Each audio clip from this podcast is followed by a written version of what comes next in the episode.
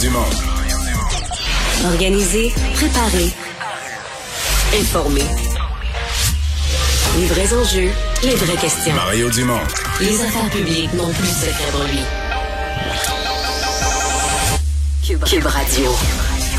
Bonjour tout le monde, bienvenue à l'émission, bienvenue à Cube Radio. Euh, on va vous accompagner pour les deux heures à venir, vous raconter euh, tout ce qui s'est passé dans cette belle journée d'actualité. Pour finir votre journée, bonjour Vincent. Salut Mario. Et euh, c'est jour de débat ce soir. Pierre Ouais. Bruno, Pierre Bruno qui sera là avec les candidats de Montréal, de la mairie de Montréal. On parle beaucoup de politique provinciale, on sort de campagne fédérale, mais là, il va falloir se plonger dans les, euh, les municipales. Là, Mais Et, moi, euh, je suis plongé dans les municipales, mon cher. Je prépare déjà cette soirée électorale du 7 novembre. Regarde les courses dans toutes les régions parce que Ouais, mais toi, tu reçois, tu fais déjà des débats dans ton émission Ouais, avec puis, les gens Mais je regarde aussi, je, je suis aussi les élections dans des villes plus petites. Là. J'ai fait, je fais des débats pour les 5-6 plus grandes. Bon, ce soir, Montréal avec Pierre Bruno. Ouais, toi, faut que tu connaisses tes enjeux un peu partout là, Ben, pour la tu soirée. sais, mettons, ouais, je surveille ce qui se passe à Rimouski, à Sept-Îles, en Abitibi, un peu partout, parce qu'il y a des élections municipales partout. Ouais, et rappelez que ce soir, donc, c'est les candidats de, Montréal et c'est très serré hein, parce que sondage euh, Crop euh, publié ce matin, là, le chef d'ensemble Montréal, Denis Coderre, est à 26, Valérie Plante est à 25, euh, Balarama Holness est plus bas, là, on parle de 5 Ouais, là, ça, je pense que ça va Euh, pas bien. Là. Ça, se- Mais euh, les deux candidats principaux, ils sont au coude à coude dans la marge d'erreur. Ouais, il reste, il reste 27 d'indécis, mais il faut s'en méfier parce que au, muni- au municipal, il y a 50% des gens qui votent. Ouais, les indécis, Comme je dis restent- souvent, on a- comme je dis souvent avec Jean-Marc Léger, le jour, le soir des élections, là, il reste toujours des indécis. Là. Ils sont juste pas allés voter, ils ont rien suivi, ils savent pas ce qui s'est passé, puis Bon, ils sont ben- encore indécis le lendemain matin du vote. Là. Alors voilà, on va aller rejoindre Julie Marcoux et l'équipe de 100% Nouvelles. 15h30, c'est le moment d'aller retrouver notre collègue Mario Dumont dans nos studios de Cube Radio. Salut Mario. Bonjour.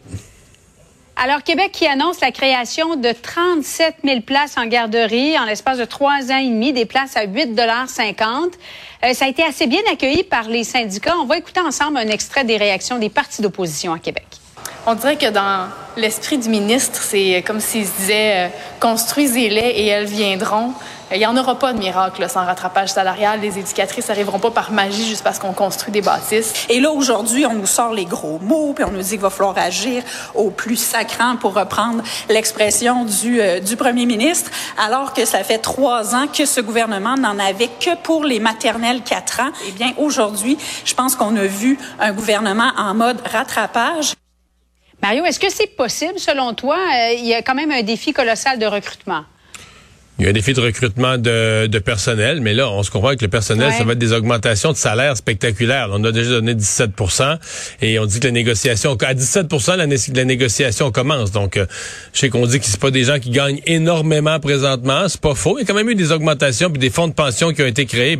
C'est un des domaines, probablement le domaine où il y a eu les plus grosses augmentations dans les dernières années. Et là, il s'en vient un autre bon euh, spectaculaire. Donc, est-ce que ça va contribuer à recruter? Euh, Peut-être?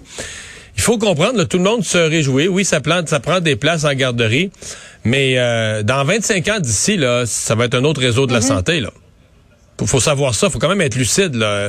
On est en train de créer quelque chose qui va être gigantesque, syndiqué, béton, mur à mur, gros, gros, gros, bureaucratisé. Euh, Puis tout ce qui est gros, bureaucratisé, syndiqué, mur à mur. Euh, on n'apprend pas de nos expériences, mais est-ce que est-ce que ce sont des, des genres de services où c'est de plus en plus dynamique au fur et à mesure que les années passent, là, que ça devient de plus en plus proactif, tourné vers le citoyen? Ben non, c'est des grosses machines qui se tournent vers elles-mêmes, vers la Mais convention. en coll- même temps, Mario, des, des places à 8,50 ça encourage tout le monde à retourner travailler. Sinon, c'est pas compliqué, c'est 1000 par mois que Hmm. ça coûte. 12 000 par année pour envoyer son, son enfant à la garderie. Il y en a plusieurs des familles qui se disent, moi, j'ai pas les moyens de payer ça. C'est certain que les garderies à l'heure actuelle qui sont pas subventionnées du tout, là, on est dans deux extrêmes. T'as le 8,5 puis les autres payent entre 40 et 50, bon, reçoivent un crédit d'impôt. Mais même le 8,5, combien de temps on va pouvoir tenir ça? là? Les libéraux avaient, euh, avaient ouvert, là, modulé ça en fonction du, euh, du revenu. Euh, là, on a dit non, c'est une taxe famille, on est revenu à un prix fixe, à 8,50 Bon, là, c'est rendu à 8,70 on l'augmente là, tranquillement.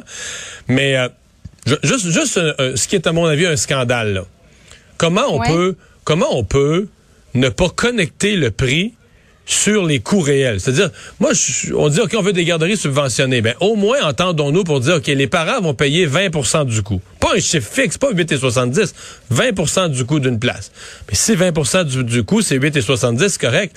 Mais si tu accordes aux éducatrices des augmentations de 25% de salaire, ça peut pas coûter encore 8,70. Les, les parents, là, on va les voir. Nos, Non, nos, on- nos journalistes vont voir les parents sur le trottoir, puis on demande aux parents, êtes-vous d'accord avec les augmentations de salaire? Ils disent, Ah ben, certainement. Ben, je comprends, ils en payent rien. Tu peux pas déconnecter complètement Non, mais Mario, on paie déjà de l'impôt. On en paie beaucoup de l'impôt. On n'a pas fini d'en payer. À un moment donné, on va payer 97 de notre salaire en impôts, ça marchera plus parce que on se crée des systèmes gigantesques qui coûtent de plus en plus cher, de plus en plus gros syndiqués. Alors moi, j'ai j'ai rien contre, je suis très content, je, je vois tout ça, là, on va les créer, les places, ça va coûter ce que ça va coûter. Euh, on va créer ces places, ça va rendre service. Oui, ça va per- permettre à des gens, à des jeunes familles d'aller sur le marché du travail. Euh, ça va faire disparaître toutes les garderies privées là, à- qui sont à 40 dollars. Ça va tout disparaître, ça va tout devenir un beau système gouvernemental. J'espère juste que le public qui applaudit ça est conscient de ce que ça va coûter là dans une génération là. Mais- Ça, va être, ça va être encore pénurie de place, pénurie de main d'œuvre, ça marchera pas. Euh, ça va être en grève à tout bout de champ. Euh, des, on, mais on, on- il me semble qu'on le sait. C'est quoi quelque chose un monopole d'État? On en a plein des monopoles d'État. On le voit ce qui tu arrive. là. quoi? Utilisateur-payeur? Ah, personnellement, j'aurais jamais nationalisé ça. J'aurais laissé des garderies privées avec un système qui soit qui soit subventionné, qui soit aidé via les parents ou autrement. Mais jamais je me serais lancé à créer un monstre mur à mur euh, de la sorte. Là. Jamais, jamais, jamais, jamais. Euh, quelque chose, à mon avis, qui est beaucoup trop Mais- coûteux. mais On va en devenir une des sociétés Mario, dans le monde où ça coûte le plus cher de faire garder les enfants. là. Mais c'est un modèle qui est repris, qui est imité partout à travers le monde et au Canada non, aussi, ça, c'est c'est ce qu'on se dit, ça, mais ça n'a pas été fait. On se raconte ça, nous, mais... Mais c'est ce qu'on souhaite faire. A- Non, ben, c'est parce que c'est peut-être pas tout le monde qui a les moyens de le faire, mais c'est ce qu'on souhaite faire quand même. Ah. Là. Nous, on a les moyens. Je suis bien content. J'espère qu'on continuera à avoir Mais les moyens, mais ça va nous coûter la totale. C'est parce que, Mario, on dit que tout se joue là, euh, entre 0,5 ans, 0,6 ans. Il y a des familles moins bien nanties euh, pour qui les CPE, ça représente quand même une euh, bouée de sauvetage. Là. Ah non, tout à fait. Je, dis pas qu'il n'y a pas un bénéfice, puis je veux dire, on aurait pu. Je pense que tout le monde, quand on a mis en place ce système-là dans les années 90, tout le monde reconnaissait qu'il fallait améliorer, professionnaliser les services de garde, là. Mais pas obligé de tout ramener ça. Pas obligé que ce soit l'État qui s'occupe de tout pour que ce soit professionnalisé. Ben ouais, oui, faut, au Québec, on se sent obligé. On se dit que si c'est pas le gouvernement qui s'en occupe, ce sera pas bon. Mais moi, je suis pas totalement de cette école-là. Mais aujourd'hui, tout ce que je fais, Ouais. j'ai entendu l'annonce. Je comprends tous les bénéfices. Je comprends les gens de se réjouir, de dire là, on va voir apparaître des places en garderie. C'est ce que moi j'imagine la, j'imagine la facture de mon vivant puis j'imagine la facture après là parce que on, écoute on le sait on sait déjà là qu'en 2043 il va y avoir un rapport d'un comité d'experts qui va être ça d'épais puis qui va dire comment ça se fait que notre système de garde fonctionne plus qui est paralysé. Puis là il va y avoir des hauts fonctionnaires il va en avoir sur des étages à perte de vue là qui vont jaser des garderies puis comment est-ce qu'il faut on, on sait- c'est quoi un monopole d'État un système bureaucratisé. On l'a dans l'ensanté là puis il nous tombe par Alors- morceaux dans les mains. Fait qu'on sait c'est quoi? Mais on sait où on s'en va avec ça là Il y a des femmes qui ont un bébé de six mois dans leurs bras en ce moment, qui nous Ah, il écoutent, manque de qui n'ont toujours pas de garderie.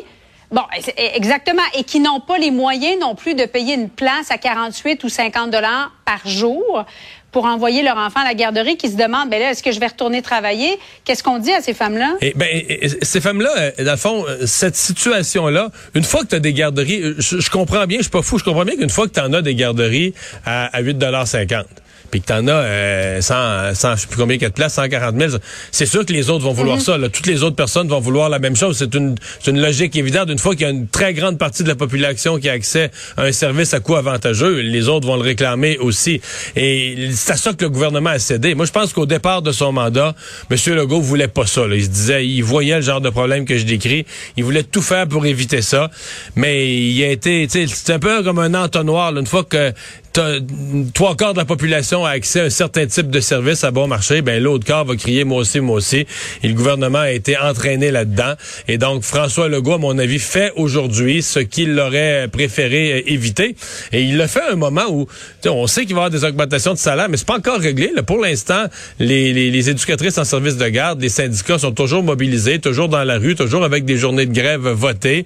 Euh, donc, on n'a même pas une entente euh, salariale. Mais bon, on est confiant qu'on va réussir malgré tout à, tout régler ça. Mario, les infirmières, les primes de recrutement, euh, la FIC euh, qui, semble confronter euh, le ministre, le ministre Dubé qui dit là, il faut arrêter la confrontation. Est-ce que la FIC est en train de se tirer dans le pied en ce moment, selon toi?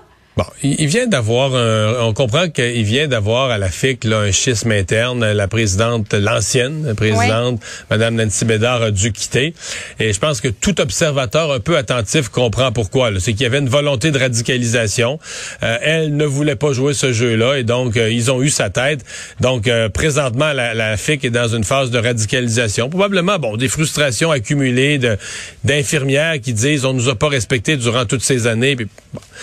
Mais là, euh, sincèrement, je ne sais pas où on s'en va avec ça. Parce que.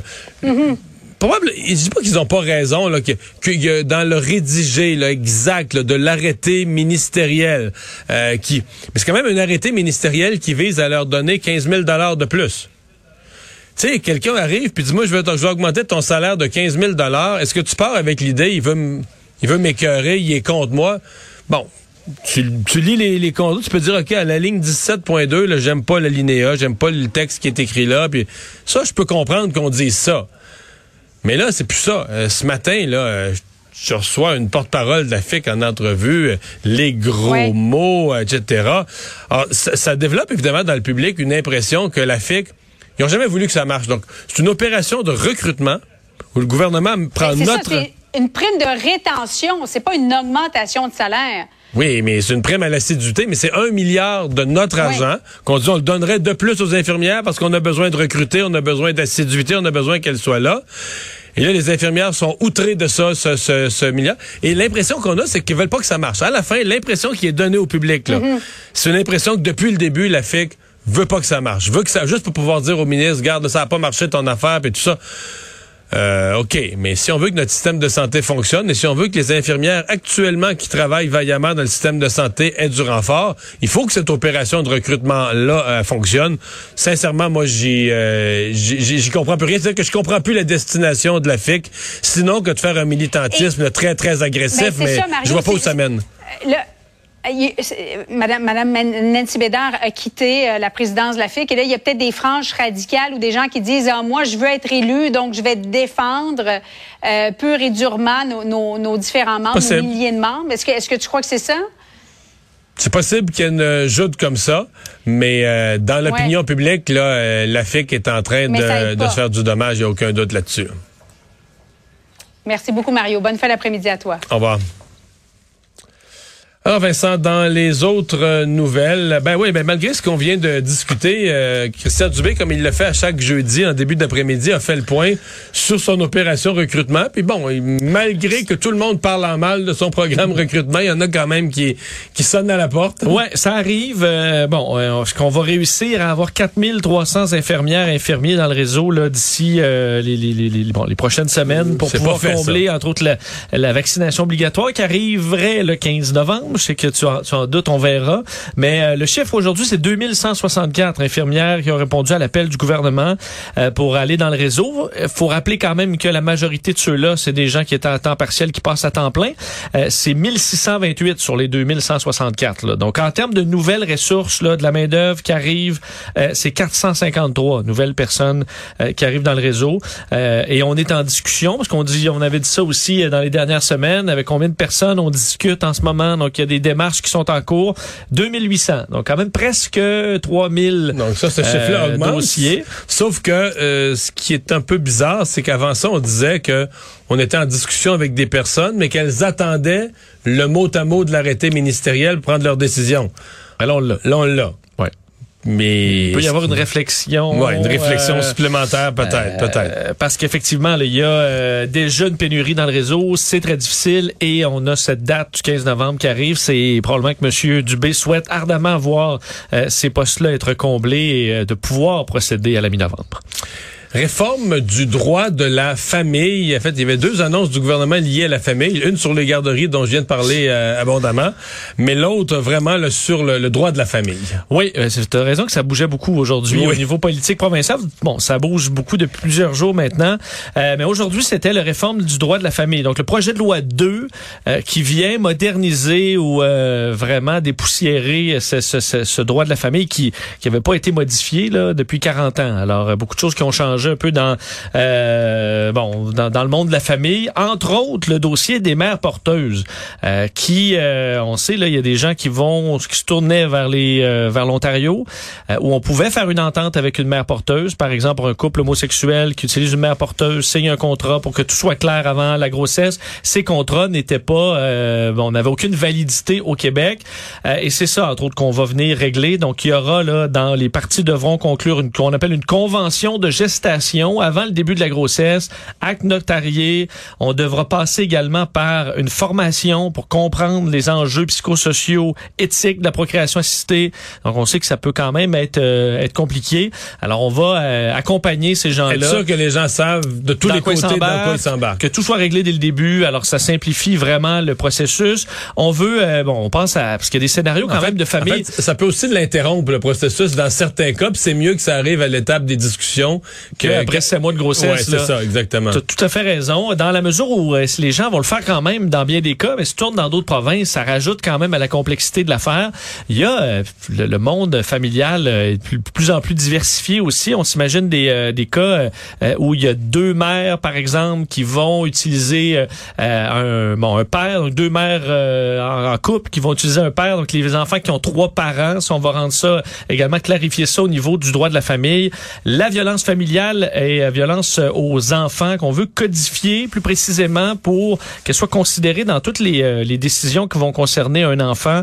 Donc, que ce soit plus simple pour s'assurer que l'autorité parentale s'exerce sans violence aucune pour utiliser les mots de Simon Jolin Barrette, moderniser les textes de loi pour mieux répondre aux besoins des familles LGBTQ. Alors, vraiment un rafraîchissement de tout ça. Dossier des conjoints de fait aussi. Alors, il y avait des, vides, des vides au plan juridique qu'on va aller combler avec cette, ce projet de loi 2 dévoilé aujourd'hui. Le gouvernement fédéral aussi avait des annonces. Euh, Monsieur Trudeau qui a notamment fait une annonce là en matière de preuves vaccinales fédérales uniformes. Mais pour, les Québécois, euh, je dois voir moi-même en ondes ce matin, là, on sortait en direct, puis je savais plus trop pendant quelques minutes. Puis c'est en sortant des ondes que je suis allé faire. Tu sais, des fois, il y a rien de mieux que de pas écouter les politiciens. Puis je suis allé sur les sites internet. Tout était déjà là. Je me suis rendu compte qu'il y avait rien été il y avait rien annoncé. En tout cas pour les Québécois là. Non, mais en fait, c'est que le, le, le, la province a déjà, fait, on va utiliser de ce que je comprends, parce que la, les, on veut, vous rappeler là, une preuve vaccinale uniforme à la grandeur du Canada lorsqu'on va en voyage à l'extérieur. Et quand on euh, voyage en province aussi. Standardisé, ouais, quand on voyage en province aussi, euh, mais qui se veut pas un remplacement du Vaxicode qu'on a chez nous pour pouvoir aller dans des activités non essentielles. Mais cette preuve vaccinale pour les voyages semble qu'elle soit, elle est, elle est déjà disponible euh, au Québec depuis lundi dernier. Euh, c'est d'autres dans d'autres provinces, on l'a pas. Dans les prochaines semaines, ce sera euh, ce sera standardisé, mais ça provient des provinces, mais dans un système qui est standard. À travers le Canada. À travers le Canada. Sauf que ce midi, en faisant l'exercice, si tu vas sur le site fédéral, oui, de preuve vaccinale uniforme, et là tu vas, quelle est votre province où vous résidez, tu cliques sur Québec, instantanément, tu retombes sur le site du Québec, là, du, du, passeport vaccinal du Québec. Instantanément, là, tu, tu, tu déboules dans le site québécois, tu ouvres la page du site québécois. Mais on, écoute, on dit que ce sera, ça vient par les provinces, là. Ça veut dire. Ah ouais, c'est ça. le site québécois qui existait déjà hier. Là. Exact. Euh, mais euh, parce qu'on dit le Québec là déjà, euh, et l'Ontario, la Nouvelle-Écosse, Saskatchewan, Terre-Neuve, Labrador, territoire du Nord-Ouest, Yukon, Nunavut, les autres vont suivre. Là. Donc, on peut penser au Manitoba, l'Alberta, mais ça va, bon, standardiser le, le, processus pour ceux qui voyagent d'abord, ce qu'il faut comprendre, les deux choses qu'il faut comprendre, c'est que le passeport vaccinal que vous utilisez au restaurant tout partout n'a pas un caractère de, voyage là, interprovincial ou international. Je pense que c'est ça qu'il faut saisir. Il faut aller chercher l'autre. Et l'autre en question, moi, je l'ai pas encore fait. Je vais peut-être le faire ce soir ou demain, l'exercice, mais tout le monde dit, parce que si vous le cherchez là, sur le site, le, le site du gouvernement du passeport vaccinal, tout le monde dit, déroule, déroule, déroule. Jusqu'en bas, c'est ça. Déroule. Décourage-toi pas, déroule jusqu'en bas. Il apparaît une petite feuille d'érable à un moment donné, puis c'est là la, la, la, la partie qu'il faut aller chercher. Et on est à voir parce qu'en ce moment, il n'y a pas. euh, c'est pas exactement où là ils vont accepter cette preuve là. Il y a plein de plein de pays où tu pas besoin de passeport vaccinal. Il y a Euh, des pays qui n'ont pas encore établi qu'est-ce qu'ils vont reconnaître comme preuve, qu'est-ce qu'ils vont demander. Ouais. donc- Donc, le pays est aussi en négociation avec d'autres pays euh, pour euh, bon euh, euh, s'assurer que tout se passe bien, mais c'est pas encore tout à fait clair.